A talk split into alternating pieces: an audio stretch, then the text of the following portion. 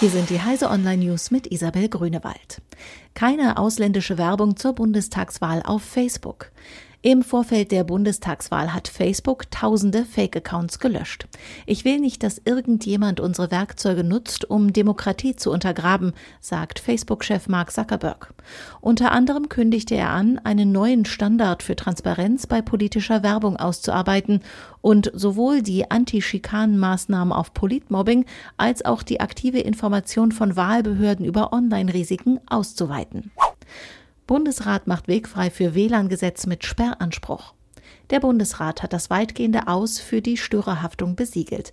Laut dem Vorhaben dürfen Inhaber von Urheberrechten künftig weder Schadenersatz noch Abmahngebühren von Hotspot-Betreibern verlangen, wenn sie feststellen, dass über ein WLAN unerlaubt geschützte Werke verbreitet wurden.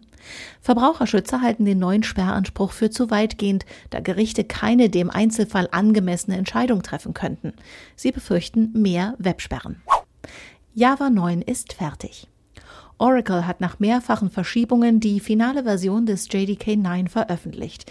Neben dem viel diskutierten Modulsystem hat es zahlreiche weitere Neuerungen zu bieten, unter anderem eine erweiterte Stream API sowie die J-Shell, die das Erstellen von Prototypen und Erlernen der Programmiersprache erleichtern soll.